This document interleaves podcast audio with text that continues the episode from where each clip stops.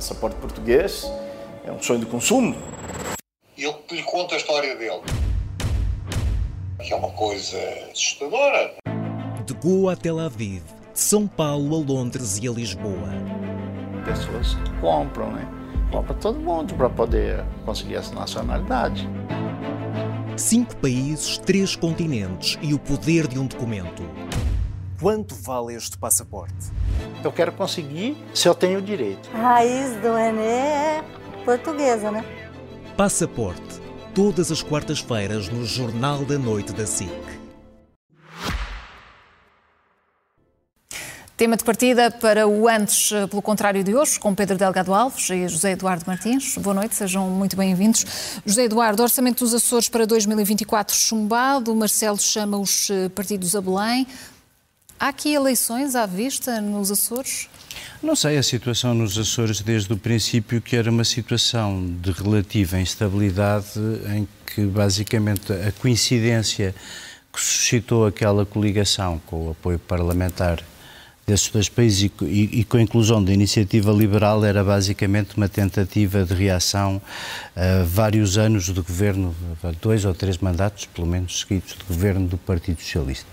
Mas era uma, era uma coligação com várias dificuldades. Foi a primeira que integrou o Chega, que depois se, se desintegrou, tanto que o Chega parece que dos dois deputados um votou de uma maneira e outro votou de outra, portanto não é sequer o Chega uhum. que está ali desta vez a criar instabilidade, é mesmo a iniciativa liberal parece estar com uma espécie de complexo de Peter Pan que se manifesta em várias coisas, que se vai sentindo, por exemplo, na, na aparente recusa de formar coligação com o PSD antes das eleições, convencida que vai ter um score eleitoral muito alto e que é isso que as suas bases querem e precisam, talvez, talvez seja. Uh, se não for, a nova direção da iniciativa liberal vai ter que responder por não ter sido Chega, mas a iniciativa liberal a fazer voltar eventualmente o PS ao governo, ou pelo menos a criar dificuldades a um governo de direita. Não sei se é com esse cartão que a iniciativa liberal se quer apresentar também nas legislativas, ou se nos Açores os deputados da iniciativa liberal também são como os do Chega e acham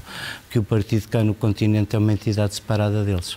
Pedro, com este uh, chumbo, uh, a reformulação da, da, proposta pode convencer a, a oposição ou parece que eleições antecipadas será o caminho mais provável? Bom, aqui a dificuldade é de leitura de, dos intervenientes que podem decidir a eventual eleição, isto é, a dissolução, conducente a uma, uma eleição. PSL e Bloco de Esquerda votaram contra. Uh, sim, sim, sim, eu estava a pensar, não ainda no plano do orçamento, sim. mas a, a doutrina, uh, eventualmente, sobre o que é que é uma dissolução, sobre como é que se formam governos, porque aparentemente ela é diferente em Ponta Delgada, ou é diferente para Ponta Delgada, neste caso para o Faial, uh, que é onde é a Assembleia, do que, do que para o continente. por exemplo, para os Açores, o Presidente da República, na altura, entendeu que tinha que haver acordos escritos. E assim foi. E foram redigidos, depois foram incumpridos, saltou, saltou fora, entretanto, a iniciativa liberal, o próprio Chega cindiu e, portanto, agora tem um deputado independente, curiosamente, continua a votar o orçamento. O, o, o deputado oficial, é, o, o, que continua no, no partido, é, é, é, que se absteve, mas eh, quando estivemos em 2019 a formar governo, aí já não foram necessários acordos para viabilizar o então governo minoritário que seguiu às eleições de 2019. E a dúvida agora é, de facto, saber se a doutrina do orçamento do Estado para 2022 chumbada em 2021 e que abriu a porta às eleições de janeiro de 2022, se vai aplicar ou não nos Açores. E tudo indicaria, enfim, se, tendo em conta que a decisão é da mesma pessoa, uh, é o mesmo titular do mesmo órgão de soberania, em coerência diria que um ato eleitoral é relativamente a inevitável. A tua comparação é, portanto, com os acordos escritos que foram exigidos Era... à geringonça no início do mandato. Não, não, não, não, não, não. Os acordos escritos que foram exigidos pelo Presidente da República para indigitar o governo nos Açores. E o, porque o, quem exigiu acordos escritos para indigitar a, a, a geringonça foi o professor Cavaco Silva quando a questão se colocou em 2019 em relação ao novo, ao, ao novo cenário parlamentar, não houve necessidade de acordos escritos e o assunto ficou por aí. Já nos Açores, um ano depois, em 2020, quando há eleições uh, e, portanto, o resultado, a vitória do PS, mas sem maioria, sem capacidade de formar governo, aí surgem então os acordos. Deixa-me ver se eu estou a perceber. Aqueles... Tu achas que não, responde a... para o plano nacional, não, não, tentar, na eventualidade de não haver tentar... maioria de ninguém, também vamos ter acordos escritos para formar maiorias? Eu não estou contra, não, eu só estou a tentar perceber. Não, não, o ponto é, eu não consigo fazer essa previsão, porque aparentemente a regra que vale para o continente já não vale para os Açores. Não valeu na formação do governo. Ah. E agora, aguardamos com expectativa. Mas na sua visão, para deve valer? Isto, isto é o prato da semana. O Estatuto dos Açores, apesar de tudo, até prevê a possibilidade da apresentação de segundo orçamento. A questão não é o que eu faria. A questão é o que é que o Presidente da República faz perante aquele que foi a doutrina que colocou em cima da mesa. Mas há aqui uma diferença substancial. Sem qualquer hesitação, agora também, sem qualquer hesitação, mas de forma, de, forma bastante, tema, de forma bastante célere, o Presidente da República dissolveu a Assembleia onde havia uma maioria absoluta e onde havia uma, uma intenção e uma continuidade de prosseguir com uma maioria que tinha eh, acabado de ser, eh, acabado de ser, há um ano e meio que tinha acabado de, de ir a votos. Nos Açores não só não tivemos essa maioria, o Governo sempre assentou num acordo parlamentar, nunca teve uma maioria estável, ela foi-se degradando, já, se, já havia pistas então, significativas. fazer o Presidente da República? Parece bastante difícil a, a solução para, para, para, resolver a crise nos Açores, bastante mais complexa, não passar por um ato eleitoral. Lá está, a, a, da parte dos partidos que integram a coligação, ou melhor, daqueles que estão fora, isto também é um péssimo cartão de visita para aquilo que pretendem fazer para o país. Eh, eu tive num debate aqui na SICA há uma semana com o deputado Eduardo Pacheco, eu perguntava-lhe se nos Açores já conheciam a doutrina de que não há acordos com o Chega. A resposta que me foi dada foi: ah, não, há autonomia total do partido nos Açores. Aparentemente, todos têm autonomia total. O Presidente da República é que, malogradamente ou não, é o mesmo que tem que decidir se soluções num e noutro local. É? José Eduardo, mais, é? de, mais, de, duas semanas depois da demissão do uh, Primeiro-Ministro, a Procuradora-Geral da República descarta quaisquer uh, responsabilidades uh, na abertura desta crise política. O que é que acrescentou a declaração de hoje de Lucília Gago? Alguma clareza. Ficamos a saber que, ao contrário de. Eu estava a tentar perceber ali para onde ia o Pedro e basicamente acabámos na putativa inconstância do Sr. Presidente da República. nada provável disso, inconstância. Longe estou... de mim estou, fazer estou... Uma, uma, afirmação dessa Com certeza, natureza. é só a minha Nunca. interpretação abusiva das é, tuas palavras favor, mais não. doces. Mas isso foi, o, isso foi o prato da semana. Hum. Olha, eu acho que a declaração da Procuradora acrescentou pelo menos mais um bocadinho da verdade que já tinha sido acrescentada ao que o Primeiro-Ministro não quis que fosse uh, claro, que é de que uh, esta semana até tentaram atribuir o parágrafo do comunicado da Procuradoria-Geral da República ao Presidente da República. Houve várias pessoas que o fizeram, porque basicamente António Costa está a tentar salvar uma imagem destruída por este caso. Está a acordar para a circunstância de, no partido, o seu adversário mais direto destes anos todos ter um projeto geracional que está à bica de ganhar as eleições e de substituir todo o seu pessoal político.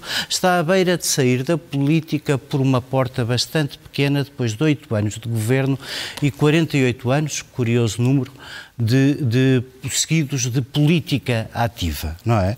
E, portanto, Costa não está sequer a lutar pela sua uh, própria verdade, que é a frase com que ele uhum. tentou enterrar o José Sócrates. Costa está a tentar lutar para nos vender o spin de uma ilusão de que o que se passou não é grave ou não daria como inevitável a admissão de qualquer primeiro-ministro na circunstância dele.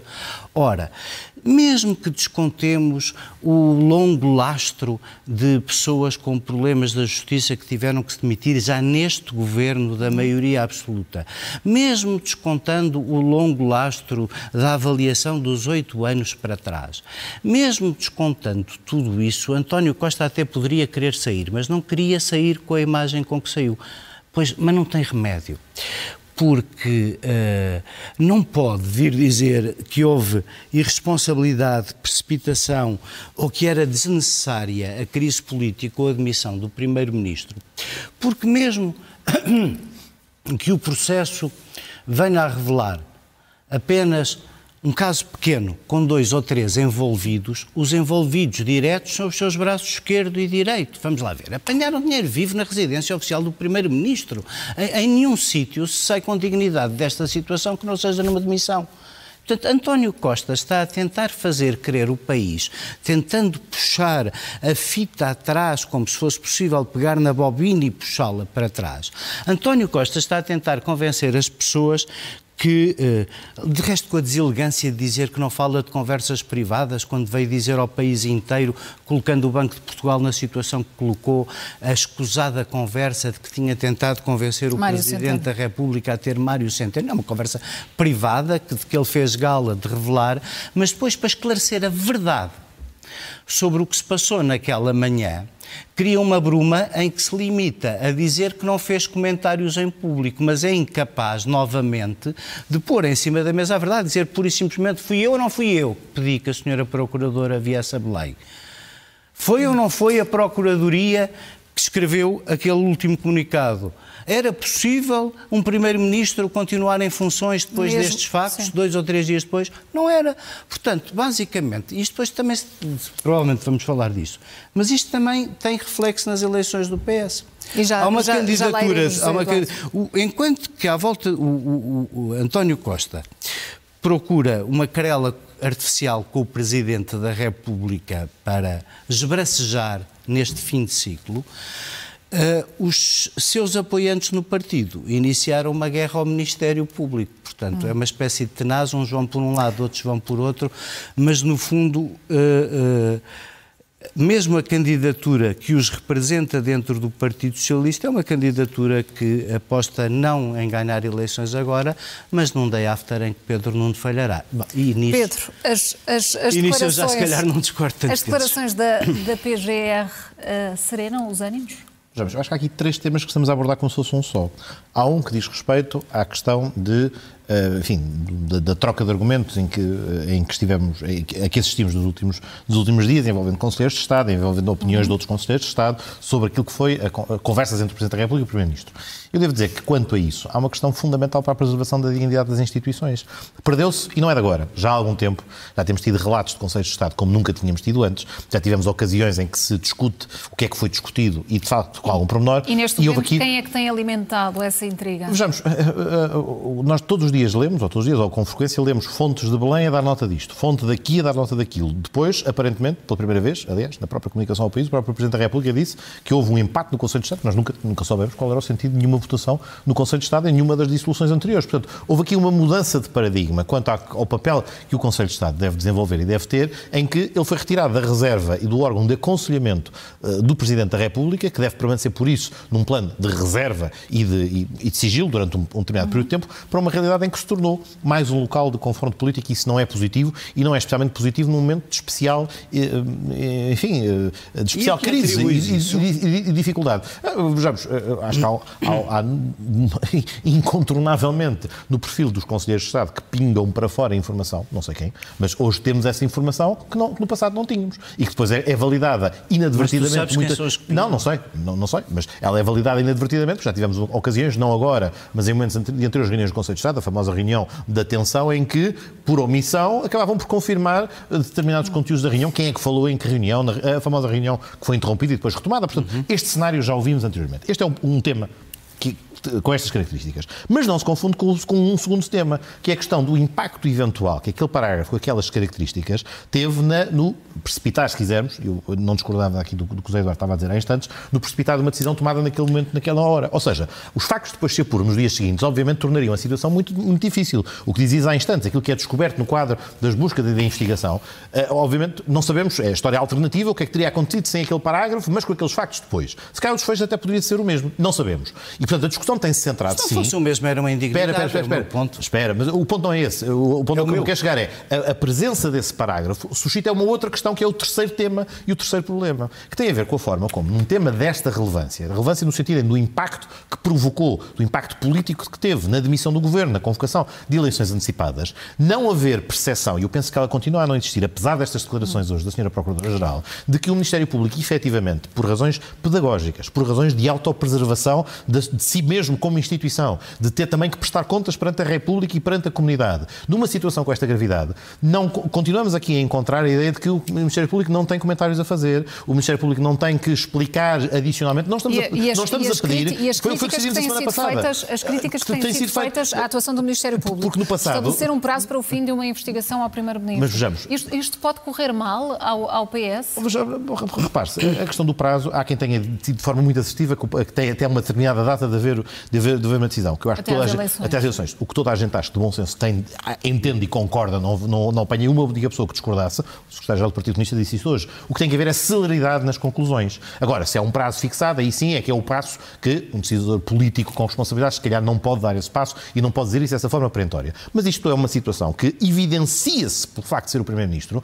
mas são dezenas, dezenas os casos em que o Ministério Público, por variedíssimas razões, abre processos, abre investigações que duram anos, que não se materializam em nada, e isto da perspectiva da salvaguarda do Estado de Direito, das pessoas que são envolvidas, continuo- das pessoas que efetivamente são colocadas, que os seus nomes são colocados na praça pública durante muito tempo, que são, de alguma maneira, eh, eh, expostas, associadas àquilo, sem que depois haja um desfecho, em que sentido for, seja de uma condenação, seja de uma absolvição, seja de um arquivamento. Isto é o, é o- é o tal problema para o qual há, continua a haver, penso eu, falta de percepção na parte do Ministério Público dessas explicações que tem de dar. Não se trata de ir à televisão ou dar uma conferência de imprensa a violar o segredo de justiça e a dar nota de detalhes do processo. Não é isso, nem pode ser isso. Mas também não podemos fazer de conta que o processo não que é está que é todo... Eduardo, o a- O que é que é o meu caminho? É que eu não responsabilidade consigo imaginar. O que é que. Eu não, vamos lá.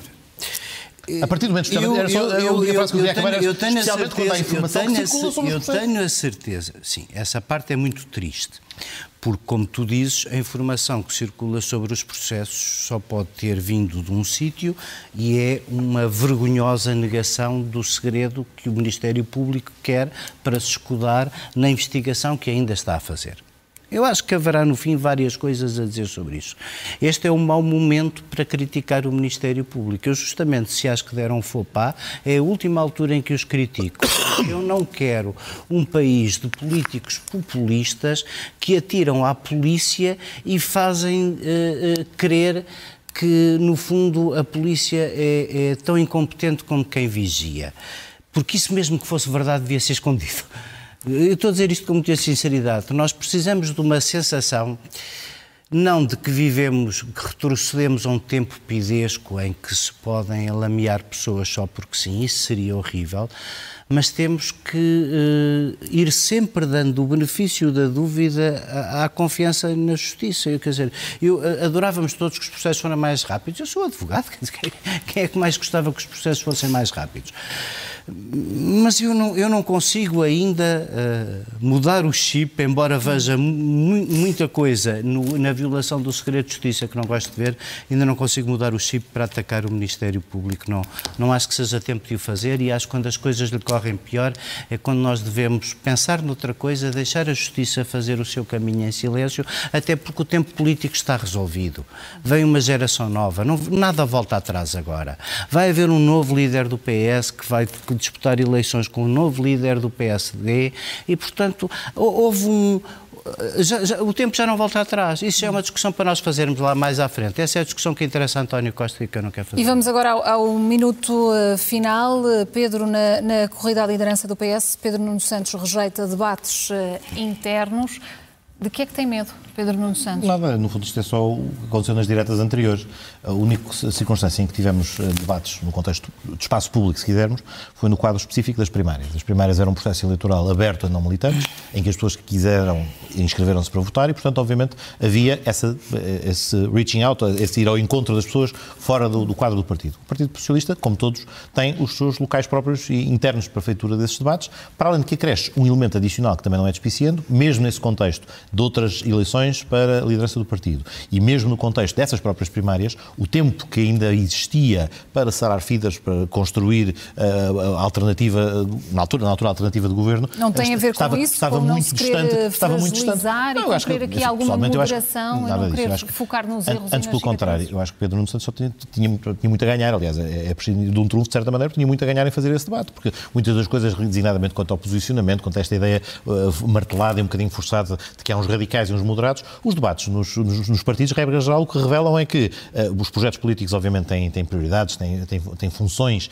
diferentes, mas não, não, não há dois partidos completamente diametralmente distintos dentro da maior parte dos partidos políticos portugueses e, portanto, até revelaria que, longe de ser um radical, antes pelo contrário, é alguém que fez parte de uma solução governativa durante quatro anos, contribuiu para essa estabilidade, estabilidade essa na qual, aliás, o outro candidato também foi membro do governo e também pôde experimentá-la. Portanto, eu acho que não haveria drama nenhum. Acho é que há um bom argumento, que, que é este duplo. Por um lado, a natureza das eleições, que são umas eleições internas, e por outro lado também o facto de estarmos na iminência de ir para um ato eleitoral exterior e esse facto também José é... Eduardo, compreende as eh, justificações de Pedro Nuno Santos a dizer que não quer dar não é argumentos mesma- à direita? Compreendo, mas não é pela mesma razão que o Pedro. Se o, se o candidato, ungido pela nova geração, o quase eleito novo secretário-geral do PS, a ver pelo apoio das federações, eh, fruto deste movimento preparado praticamente desde que ele saiu da JS, acha que o confronto do seu programa com aquilo que se diz a direita do PS seria benéfico para a direita, bem, eu, eu, consigo compreender que sim, mas não é por causa disso.